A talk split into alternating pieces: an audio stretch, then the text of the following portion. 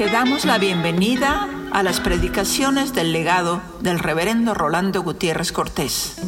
Esperamos que sean de inspiración y bendición para tu vida.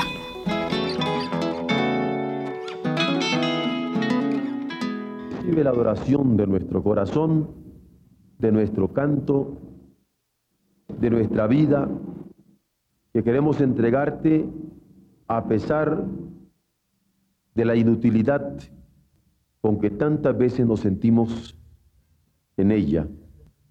Recibe nuestra adoración, Señor, y nuestra imperfección, supérala con tu Espíritu Santo.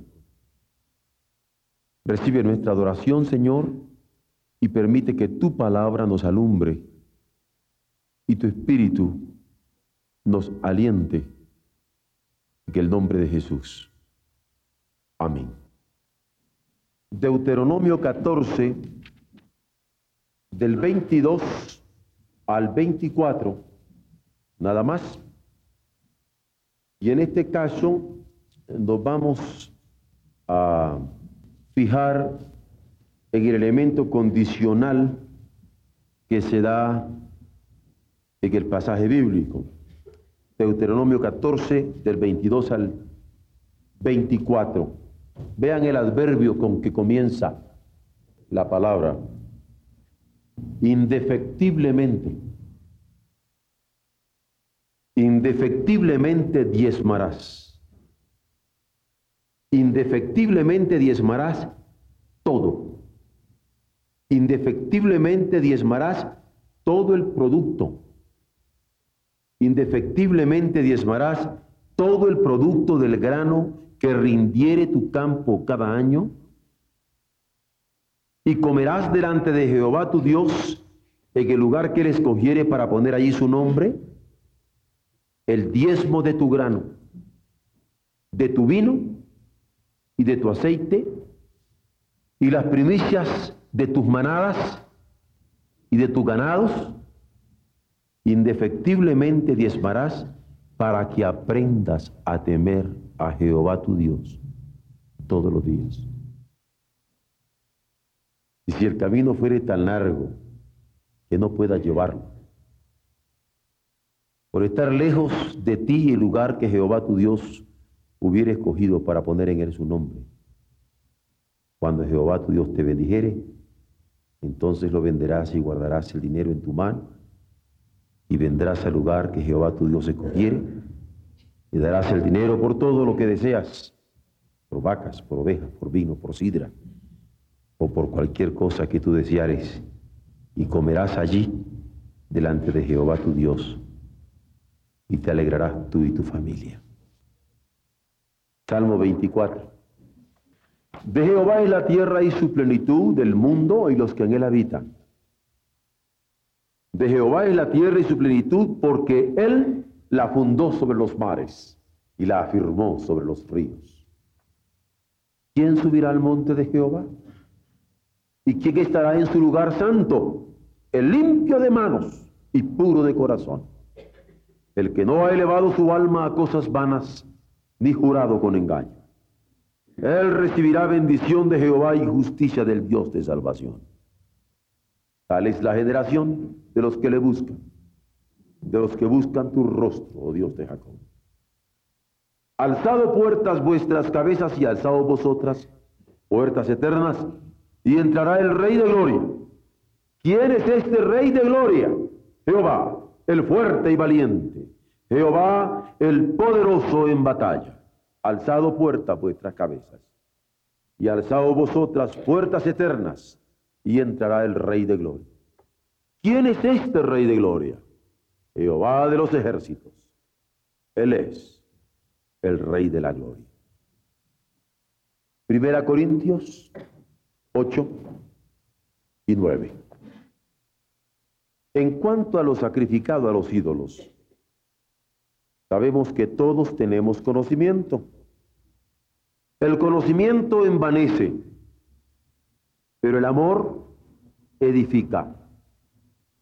Y si alguno se imagina que sabe algo, aún no sabe nada, como debe saberlo. Pero si alguno ama, a Dios es conocido por él.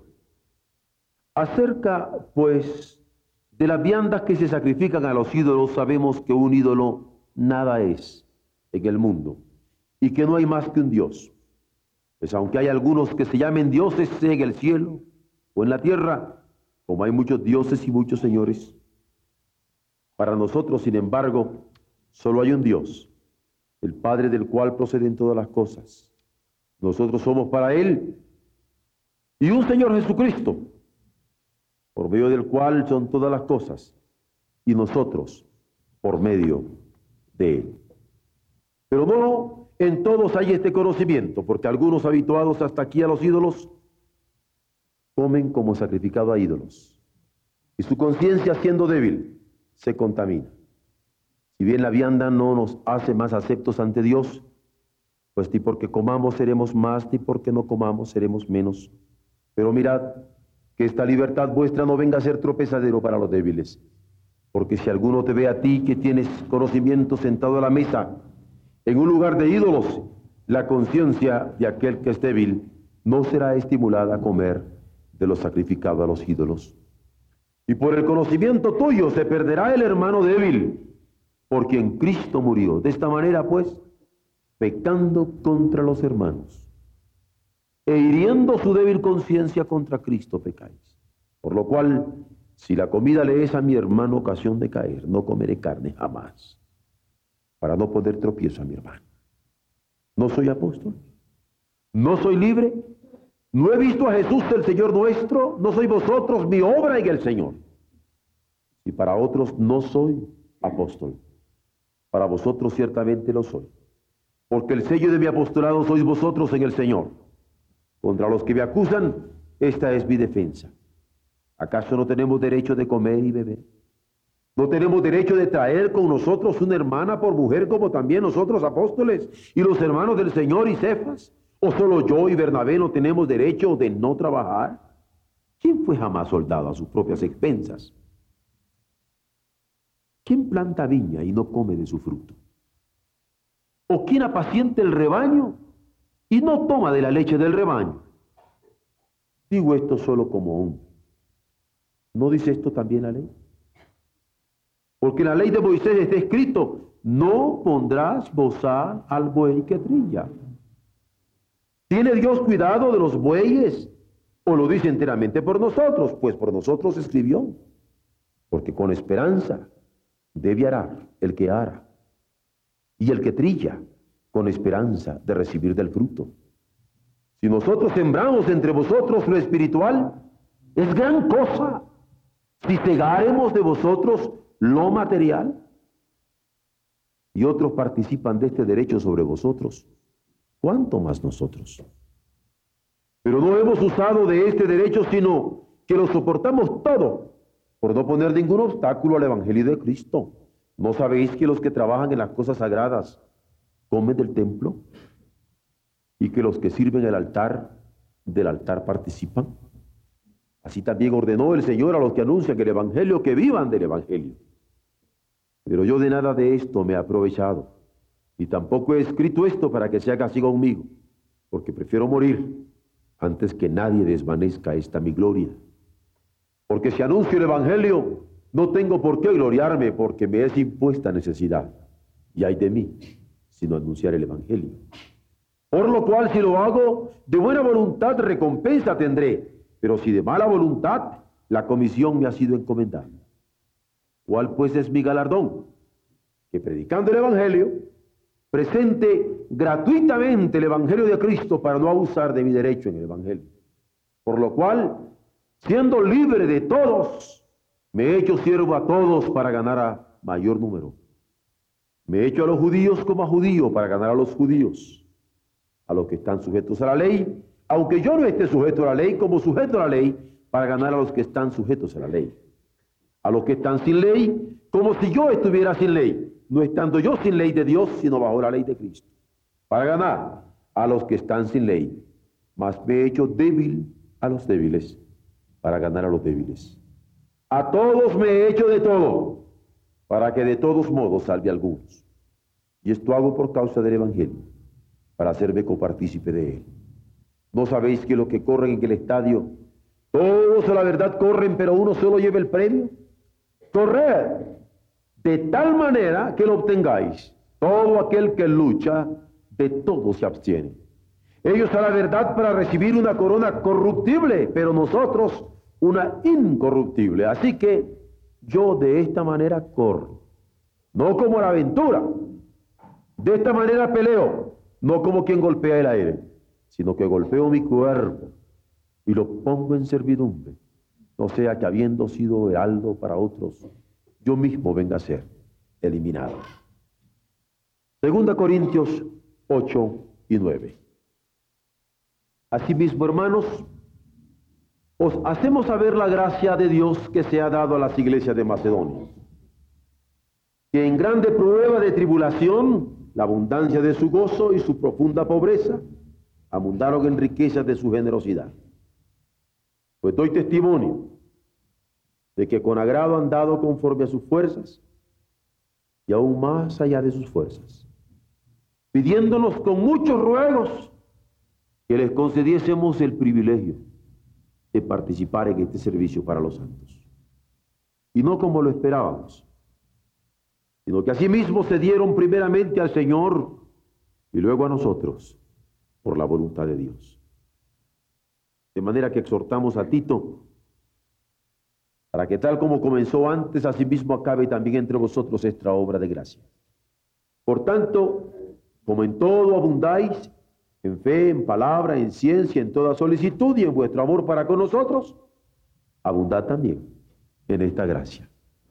No hablo como quien manda, sino para poner a prueba por medio de la diligencia de otros, también la sinceridad del amor vuestro. Porque ya conocéis la gracia de nuestro Señor Jesucristo, que por amor a vosotros se hizo pobre, siendo rico, para que vosotros con su pobreza fueseis enriquecidos. Y en esto doy mi consejo porque esto os conviene a vosotros, que comenzasteis santas, no solo a hacerlo, sino también a quererlo desde el año pasado. Ahora pues llevad también a cabo el hacerlo, para que como estuvisteis prontos a querer, así también lo estéis en cumplir, conforme a lo que tengáis. Porque si primero hay la voluntad dispuesta, será acepta según lo que uno tiene, no según lo que no tiene. Porque no digo esto para que haya para otros holgura y para vosotros estrechez, sino para que en este tiempo, con igualdad, la abundancia vuestra supla la escasez de ellos, para que también la abundancia de ellos supla la necesidad vuestra, para que haya igualdad. Como está escrito, el que recogió mucho, no tuvo más, y el que poco, no tuvo menos. Pero gracias a Dios que puso en el corazón de Tito la misma solicitud por vosotros. Pues a la verdad recibió la exhortación, pero estando también muy solícito por su propia voluntad, partió para ir a vosotros. Y enviamos juntamente con él al hermano cuyas alabanzas en el Evangelio se oye por todas las iglesias, y no solo esto, sino que también fue designado por las iglesias como compañero de nuestra peregrinación para llevar este donativo que es administrado por nosotros para gloria del Señor mismo y para demostrar vuestra buena voluntad evitando que nadie nos censure en cuanto a esta ofrenda abundante que administramos, procurando hacer las cosas honradamente, no solo delante del Señor, sino también delante de los hombres. Enviamos también con ellos a nuestro hermano, cuya diligencia hemos comprobado repetidas veces en muchas cosas, y ahora mucho más dirigente, por la mucha confianza que tiene en vosotros. En cuanto a Tito, es mi compañero y colaborador para con vosotros y en cuanto a nuestros hermanos, son mensajeros de las iglesias y gloria de Cristo. Mostrad pues para con ellos ante las iglesias la prueba de vuestro amor y de nuestro gloriarnos respecto de vosotros. Cuanto a la administración para los santos, es por demás que yo os escriba, pues conozco vuestra buena voluntad de la cual yo me glorío entre los de Macedonia, que acá ya está preparada desde el año pasado y vuestro celo ha estimulado a la mayoría. Pero he enviado a los hermanos para que nuestro gloriarnos de vosotros no sea vano en esta parte, para que, como lo he dicho, estéis preparados. No sea que se vinieran conmigo algunos macedonios y os hallaren desprevenidos. Nos avergoncemos nosotros, por no decir vosotros, de esta nuestra confianza. Por tanto, tuve por necesario exhortar a los hermanos que fuesen primero a vosotros, preparasen primero vuestra generosidad antes prometida, para que esté lista como de generosidad y no como de exigencia nuestra. Pero esto digo, el que siempre escasamente, también segará escasamente. Y el que siembra generosamente, generosamente, también segará. Cada uno de como propuso en su corazón, no con tristeza, ni por necesidad, porque Dios ama al dador alegre. Y poderoso es Dios para hacer que abunde en vosotros toda gracia, a fin de que, teniendo en todas las cosas todo lo suficiente, abundéis para toda buena obra, como está escrito, repartió, dio a los pobres, su justicia permanece para siempre. Y el que da semilla al que siembra, y pan al que come, proveerá y multiplicará vuestra sementera y aumentará los frutos de vuestra justicia, para que estéis enriquecidos en todo, para toda liberalidad, la cual produce por medio de nosotros acción de gracias a Dios, porque la administración de este servicio no solamente suple lo que a los santos falta, sino que también abunda en muchas acciones de gracias a Dios. Pues por la experiencia de esta administración, glorifican a Dios por la obediencia que profesáis al Evangelio de Cristo y por la liberalidad de vuestra contribución para ellos y para todos. Asimismo, en la oración de ellos por vosotros, a quienes aman a causa de la superabundante gracia de Dios en vosotros. Gracias a Dios por su don inefable. Y el proverbio que habremos de meditar en esta hora va a ser Proverbio 20-21. Los bienes que se adquieren deprisa al principio no serán al final bendecidos. Esta mañana vamos a hablar de los bienes que se adquieren deprisa al principio no serán al final bendecidos. Voy a dar unos cuantos datos para hacer ver por qué tenemos que orar por la economía. Uno, un solo satélite, no importa si es la marca americana o la rusa, uno, el que sea, de lo que en estos momentos podemos lanzar al espacio, a exploraciones, tiene el costo de la deuda externa de toda el África, en donde hay millones de gente que se están muriendo de hambre ahorita. Es decir, el problema del mundo no es que no hayan posibilidades económicas, sino que hay una distribución no adecuada. Tan sencillo como eso, que lo pueden verificar en cualquier parte. Pero a nivel de nuestra América Latina, yo tengo gran preocupación. Les voy a poner un ejemplo, Venezuela. En la década del 10 al 20 es prácticamente cuando comienzan a descubrir su petróleo y a explotarlo. Venezuela es el tercer país de América en cuanto a Producto Interno Bruto. Solamente México y Brasil lo superan. Ni siquiera Argentina. Debido al petróleo. Y posteriormente a la bauxita. Sin embargo, los problemas que estamos teniendo, Brasil, México y Venezuela, para poner los que están arriba, son severos. Les voy a poner un ejemplo chiquitito. Venezuela tiene el 5% de su tierra para cultivo. Nada más. De todo lo que debe cultivar, solamente están cultivando el 5% porque se fueron tras el petróleo y la bauxita. Y de eso, el 3 está en pastizales. Importan el 60% de su comida. No quiero hablar de México ahorita. Nosotros, gracias a Dios, tenemos índices un poco superados. Pero no podemos estar tranquilos cuando los países que tienen más posibilidades no tienen la distribución adecuada ni los planeamientos adecuados para su trabajo. A mí me inquieta que nadie se esté ocupando de la economía a niveles espirituales. No se está orando por eso. Y esa es una estructura fundamental de la cual el Señor también es dueño. El salmo que hemos leído es, de Jehová es la tierra y su plenitud. Quiero que oremos por Asia, por África, por América, por Europa, muy particularmente por nuestro propio continente, indudablemente. Porque hoy vamos a hablar de este fenómeno tan duro, de cómo cuando se tienen bienes muy rápido al principio, cómo estos booms petroleros que nos ha tocado vivir a nosotros no serán al final bendecidos. Esto no lo escribieron en este siglo.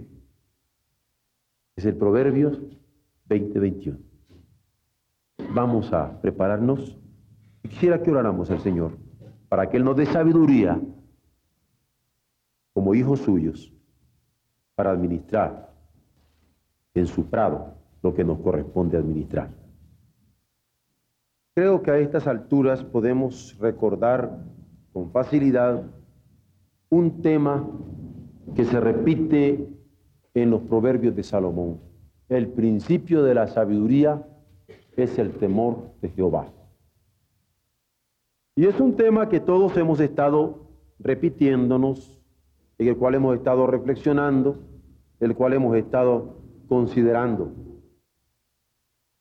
Sin embargo, yo quisiera anteponerle ahora un cómo a este temor preguntándome, ¿y cómo se cultiva ese temor del Señor? Porque si el principio de la sabiduría es el temor del Señor, yo quiero saber cómo se cultiva. El cómo siempre pide método. Cuando hay una pregunta con un cómo es una petición de método. Si es un qué, es una definición. Si es un por qué, es una razón. Si es un para qué, es un fin. Pero el cómo, método. Yo quiero ver el método. Y aquí en este proverbio nos dice sencillamente lo siguiente. Los bienes que se adquieren deprisa al principio no serán al final bendecidos. Y vamos a ver lo que este proverbio, la estructura de la escritura, nos puede dar. El que preside, hágalo con solicitud. Esto es una palabra de Pablo. Los padres debemos presidir el hogar. Ninguno de nosotros puede eludir esta responsabilidad paternal. Y hemos de presidirlo para honrar a Dios como deber primario. Honrarlo en nuestra paternidad, que vale por nuestra presidencia, por nuestra dirección. La paternidad es cultivo cotidiano en el que elaboramos con paciencia en el corazón de los hijos la fe que el Señor nos ha dado. Y laborar con paciencia es burilar paso a paso en ese carácter de cada uno de los hijos. Con los hijos somos responsables de lo que somos. Y con los hijos somos responsables de lo que tenemos. Porque ante el hijo yo no le puedo ocultar quién soy. Y tampoco puedo ocultarle qué tengo y cómo lo administro. Ellos responden al centro de interés en que nos movemos cuando queremos agradar a Dios y no a nuestros gustos y opiniones. ¿Quién puede estructurar el carácter de un hijo en un parpadeo, en un abrir y cerrar de ojos. Y decir, yo arreglo a mi hijo ahora por un par de cuerazos. No es cierto. Yo siempre recuerdo el ejemplo conductista, por cierto, de alguien que en un momento dado quiere educar un perro a que le traiga las chinelas de determinado lugar a barazos porque llegó de visita a una casa, vio que el perrito en cuanto entraba el amo salía corriendo para traerle las pantuflas al amo y era el mismo tipo de perro que él tiene en la casa. Entonces, cuando él llega a su casa, dice: Ya ves, este otro perro, cómo corre, pero tú no le haces eso. Y la ves que en cuanto quiere, quiere ya que el perro le vaya a traer también a él la pantufla y le da de barazos. No va a poder. Tiene que aprender a que traiga una pelota, a instruirlo, a ayudarlo para que responda. El evento de estímulo-respuesta. Hay padres que quieren a fuetazos, ya cuando están grandes, ya cuando tienen más de cuatro años, cambiarle al hijo el carácter. Ya no se puede. Eso solo el Señor lo hace. Él sí puede cambiar, claro. El que esté en Él puede ser una nueva creación, definitivamente. Pero nosotros como padres debemos darnos cuenta que no podemos pretender estructurar el carácter, estructurar el carácter del hijo en un parpadeo. Se necesita ser insensato para creer eso. Porque lo que se requiere es ese cultivo personal constante del carácter de cada uno como base de la buena marcha del hogar. Se cultiva con celo. Porque al preguntarnos cómo se cultiva el temor del Señor, la primera respuesta que yo me siento impelido a considerar es cultivarla con celo. Advertido por Jesús en el sermón de la montaña, que se requiere cultivar sobre la roca, ¿quién osa cultivar sobre arenas movedizas? Si el fin es la extensión del reino, para hacer alabanza de su gloria, no hay más alternativa que dar ejemplo de liberalidad en cada trato, cultivando la conciencia que el Señor está sobre todos nuestros actos. Y cuando se siembra en abundancia, en abundancia también se segará. Un padre que el domingo en la mañana en el desayuno puede tomar la mano de sus hijos y decir, aquí está mi diezmo, aquí está la ofrenda que el Señor nos dio. Y todos pueden traer esa ofrenda separada. Está dirigiendo, está presidiendo no solamente la mesa, sino la estructura del carácter de sus hijos. Ahora, pero si el padre dice, yo soy el mero mero, yo soy el que gano 100 mil pesos, entonces yo doy 10 mil de diezmo, a ti ahí te va, 5 centavos tú, 20 pesitos tú y 15 pesitos tú. ¿Qué le está enseñando a los muchachos? A ser mezquino. No está aprendiendo a distribuir con ellos los bienes del hogar.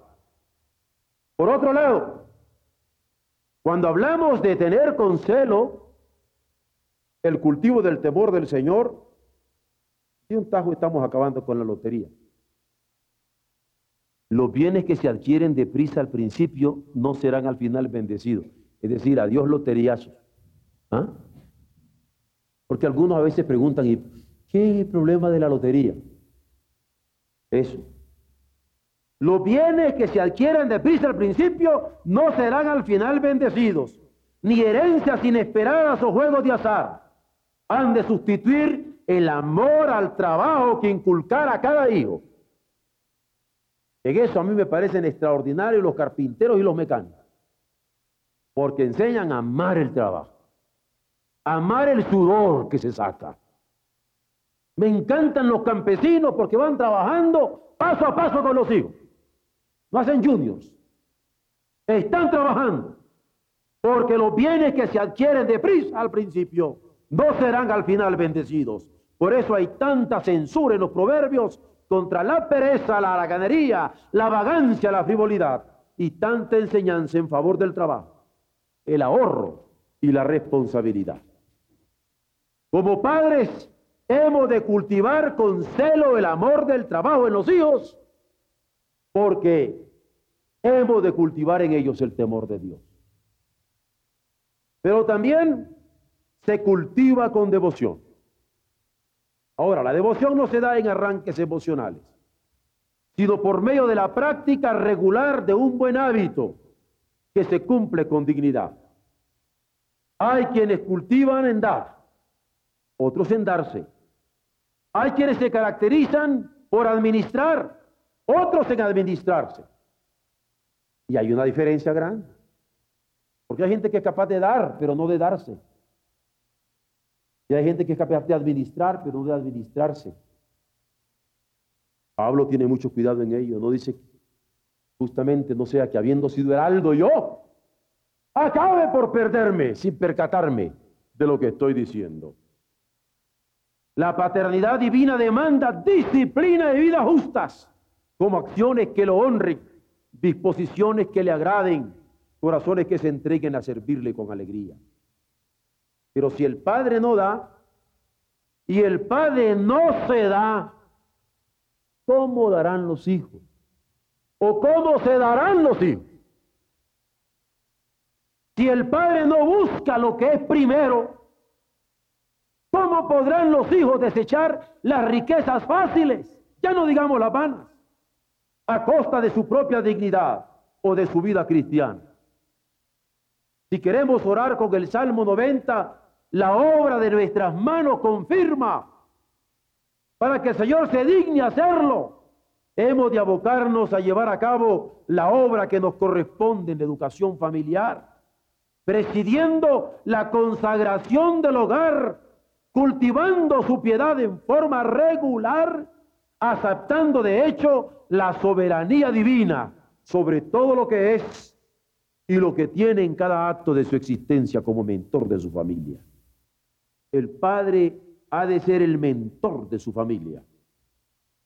Y si no tiene a Dios como su Señor y a Dios como el Señor de sus bienes, no está cultivando en el seno del hogar el temor a su Creador el cultivar con celo que los hijos amen el trabajo, el cultivar con celo que los hijos amen el ahorro, tomando en cuenta que los bienes que se adquieren deprisa al principio no serán al final bendecidos, no termina a nivel de bienes materiales, sino que abarca todo bien posible, incluyendo los espirituales.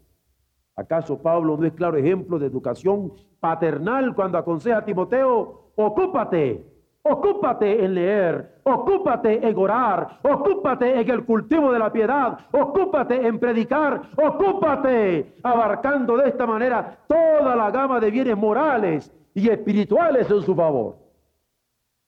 Pero nosotros no queremos que los hijos se ocupen ni en trabajar a niveles físicos, mucho menos que se ocupen en el cultivo del carácter moral y espiritual. No se trata solo de cumplir con dignidad ante los deberes divinos, sino cultivar el hábito de dar. No se trata solo de cumplir con dignidad ante los deberes divinos, sino cultivar el hábito de darse, además de administrar con generosidad la devoción para servirle. ¿Cómo se cultiva el temor del Señor? Se cultiva con celo, pero con esta devoción pertinaz. Y también se cultiva con entrega. Ahí y Abel, ¿cómo surgen en la Biblia? Surgen no solamente como hijos de Adán y Eva, sino ofrendando de sus bienes al Señor. La ofrenda de Caín y la ofrenda de Abel son vistas por Dios y Él se agrada más de la ofrenda de Abel. Pero es una ofrenda lo que aparece en las primeras páginas de la Escritura de los que nacen de Adán y Eva. Del mismo modo aparece Abraham. Abraham aparece dando el diezmo de todo al sacerdote Melquisedec, como lo registra Génesis 14, 20. Jacob, otro patriarca, hace un pacto con Dios y le ofrece dar el diezmo de todo lo que le diera. Génesis 28 del 20 al 22. Moisés sigue estos pasos, enseñando a todo el pueblo a ofrendar tanto de los frutos de la tierra como del ganado mayor y del ganado menor.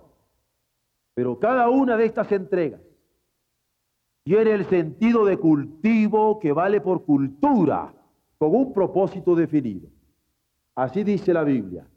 Indefectible indefectiblemente diezmarás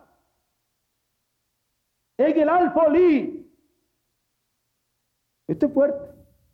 Porque hay muchos que quieren diezmar, pero andar repartiendo el diezmo. Y aquí es clara la escritura. Incluso cuando le dice, si estuvieras muy lejos, vende. y después lo llevas a la casa donde te corresponde.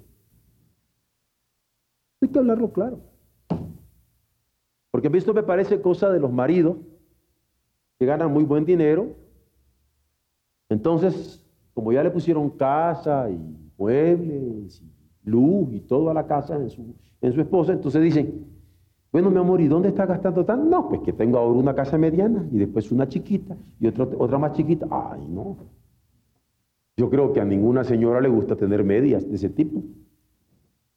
Ahora le, le ocurre andar repartiendo su sueldo porque ya tiene todo la señora. Así hay hermanos, tienen una iglesia, entonces dice, no, pues como aquí hay tanto, pues yo lo reparto por otros lados. La escritura dice del alfolí, yo no creo que es justo estar comiendo en una casa y no dar para que se coma. Y estar teniendo el gas y la luz y el agua y no dar para el gas y la luz y el agua. O estar teniendo las bendiciones en un hogar y no sostener ese hogar. Traer los diezmos el alfolí y hay alimento en mi casa. Ahora viene después una enorme responsabilidad en cuanto a lo demás en la administración. Pero yo no soy el que voy a administrar mi diezmo. Pueden leerlo despacio, se van a dar cuenta.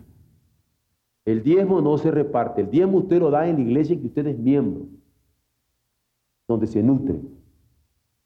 Para mí sería vergonzoso que ahora, ay, mijo, pues como usted está allá, entonces usted mande el diezmo para acá, no. Va donde es miembro. Y sostiene a su pastor. Y sostiene la obra misionera de esa iglesia. Y se da. Y predica y tiene que entrarle. Y yo espero que todo miembro de Oreb, donde ande, inmediatamente que se haga miembro de una iglesia, no solamente dé, sino que se dé. Y que la gente pueda bendecir a Dios en él. De eso se trata. La obra necesita de este sentido de responsabilidad. Indefectiblemente diezmarás para que aprendas para que aprendas a temer a Jehová tu Dios todos los días. hermoso cuando trabajamos y sabemos que lo que Dios nos permite ganar ese día, la décima parte suya, todos los días. Interesante eso, ¿no? Que aparece allí. Indefectiblemente diezmarás para que aprendas a temer a Dios. A mí me encanta el uso del adverbio. Porque no solamente hay que conjugarlo, sino vivirlo. Y tener toda esa fuerza adverbial. Indefectiblemente diezmarás para aprender a Jehová, temer a Jehová tu Dios todos los días. Así el diezmo es la pedagogía divina para cultivar en su temor. El libro de los proverbios insiste en decir que el principio de la sabiduría es el temor del Señor, pero ¿Cómo inculcar este principio en cada casa del pueblo de Israel? A través de una sola práctica. Cultivar la entrega de los diezmos con celo y devoción. Es celo que entraña trabajo y es celo que, celo que entraña responsabilidad. Es devoción que implica cumplir con dignidad los deberes divinos. Ni más ni menos. Aquí cuenta el ejemplo del Padre que preside, que preside con solicitud, como dice el apóstol, que da con liberalidad, que ofrenda y se ofrenda a Dios. Aquí cuenta el temor del Señor que se cultiva en forma proporcional, porque el diezmo es una proporción de la vida. He dicho de la vida, no solamente del sueldo, porque cada dinero que a mí me dan por mi trabajo es tiempo, y es talento, y es esfuerzo, y es sudor, y es lucha, y es vida. Yo quiero que mi vida ande por todos lados a través de mis ofrendas, proporcionalmente a las bendiciones recibidas. Es donde el ejemplo sistemático del Padre estructura el rumbo del hogar, en el culto que ofrece, el testimonio que da y la esperanza que cultiva. Aquí sus acciones hablan más fuerte que sus palabras. El rendimiento de su trabajo es consagrado delante de sus hijos semana a semana y sobre todo en la administración de su vida. En la administración de su tiempo, en la administración de sus bienes materiales, pone en primer lugar el estar acorde a la soberanía del Dios que adora su alma. Si nos auxiliamos del proverbio popular, bien podemos decir, de tal palo, tal astilla. Y yo podría preguntar, ¿de qué palo están hechos nuestros hijos? ¿De qué madera hemos hecho a nuestros hijos? Último, ¿cómo se cultiva el temor de Dios? Es con fervor y fidelidad. Este cita de los proverbios, de este libro que se estructura sobre el principio de la sabiduría como temor de Dios, o el temor de Dios como principio de la sabiduría. Dice así proverbios.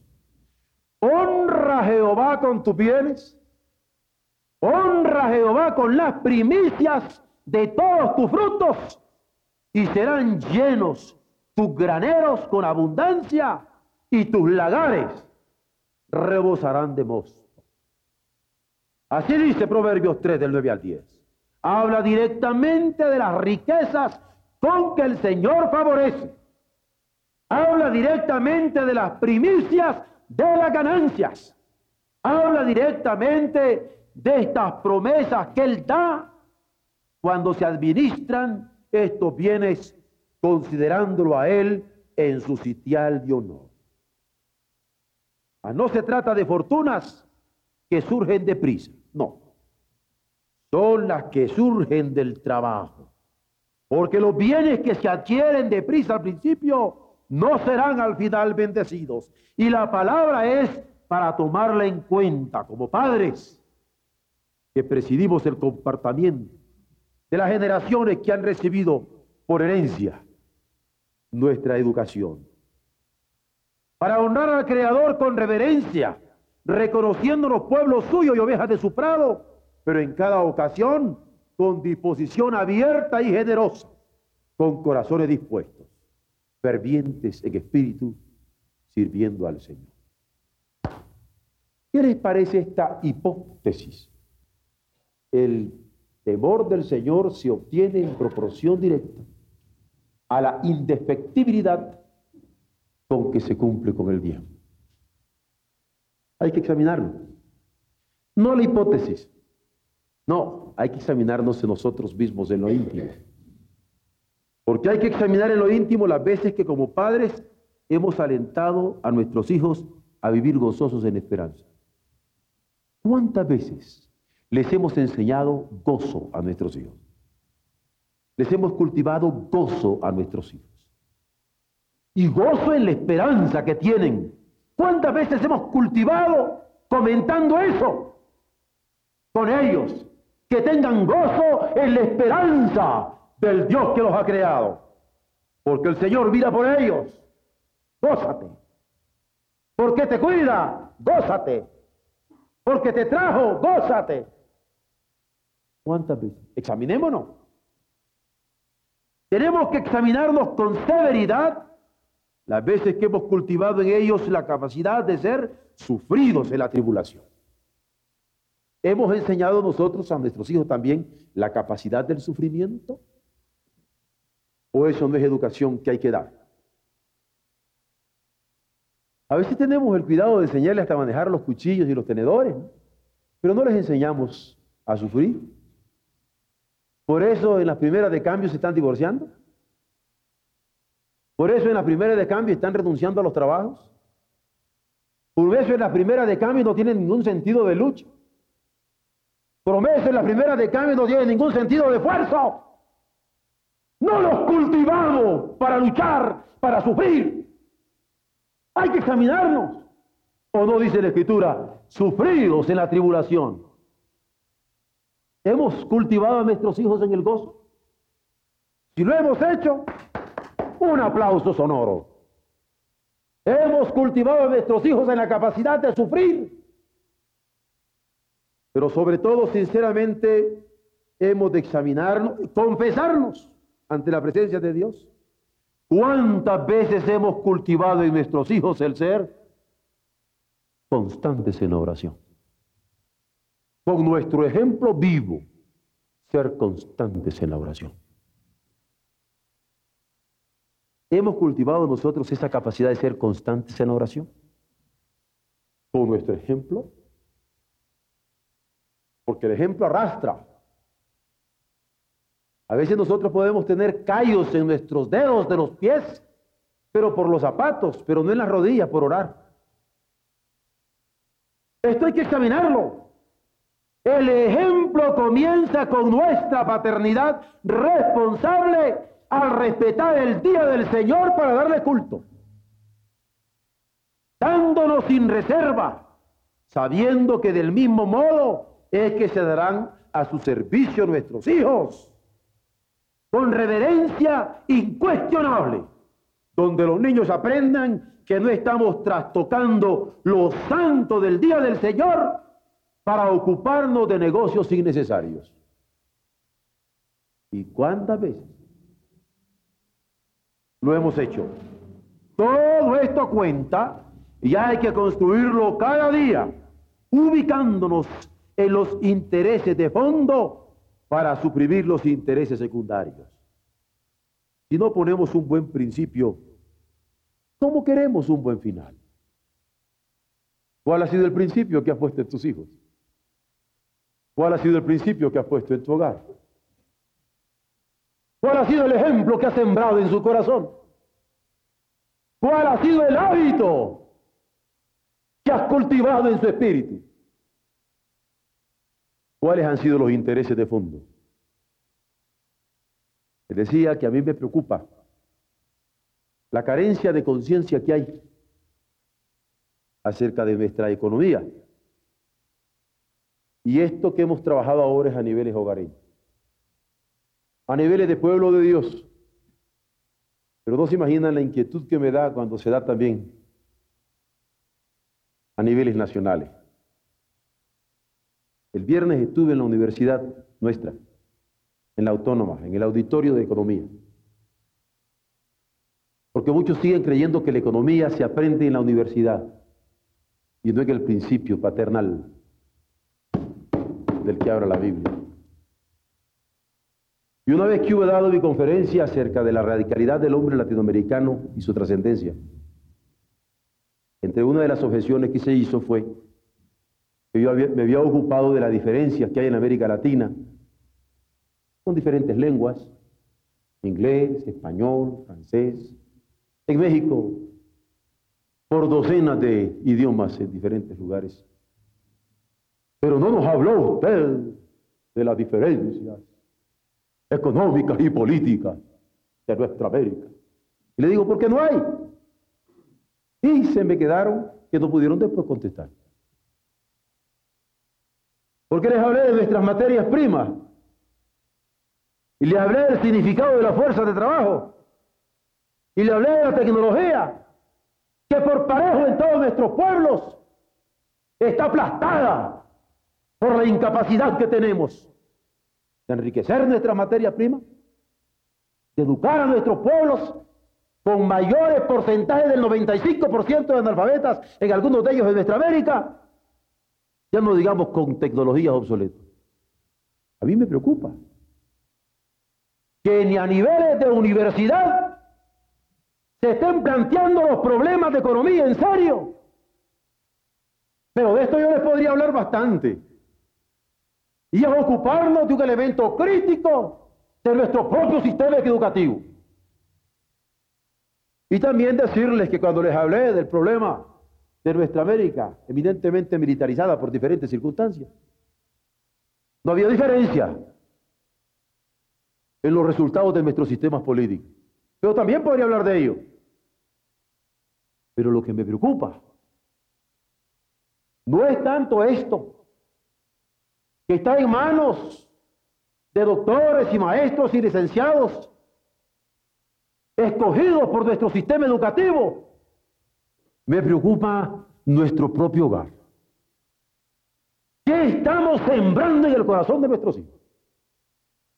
¿Qué ejemplo le estamos dando? ¿Qué temor estamos cultivando? ¿Qué carácter estamos forjando en ellos? La escritura hoy es muy clara. Los bienes que se adquieren deprisa al principio no serán al final bendecidos. Y nosotros estamos enseñando a improvisar a nuestros hijos. Estudia cualquier cosa, mijito. Al cabo esto da más plata. Cómprate un billete de la lotería. Juega. Todo fácil. Y a los muchachos, yo aparezco muy comprensivo si le digo, sí, mi hijo, no, es la escuela, al cabo, pues, no solamente se, se es eh, hombre siendo profesional. Usted puede eh, aprender un oficio, y es cierto. Pero lo que debo decirlo es que si es por perezoso, por aragán, por flojo, por irresponsable, amarse los pantalones y adelante a luchar. Cuando yo hablaba hace poco del problema de América Latina, concretamente en nuestro Venezuela, ¿cómo es posible que la mayor cantidad de divisas educativas de Venezuela, en este caso, es un país que estaba estudiando, las educativas no están siendo para agronomía. Y el problema de importación alimentaria no está siendo visto con prioridad. Otra vez nos vamos para allá. Pero el problema es nuestro. ¿Y es más tu hijo? ¿Y es más tu hija? ¿Le estás enseñando la economía con tu ejemplo? Claro que esta pregunta la hago sin tener elementos de juicio en estos momentos. Tengo otros que son más dolorosos. Tengo otros de padres que no se han apuntado para ser evangelistas. Pero cuando tuvieron hijos que se apuntaron para ser evangelistas, me dijeron, usted no sale. Y yo no se lo voy a reclamar. Aquí estamos. En esta hora, considerando la proposición de fondo, el que preside, hágalo con solicitud. Y si como padres somos los mentores del hogar, somos responsables de lo que estamos haciendo de nuestros hijos, de nuestros hogares, de nuestro país, de nuestra, de nuestra generación. Ahora, que Dios nos bendiga al asimilar su palabra para nuestro beneficio. Amén.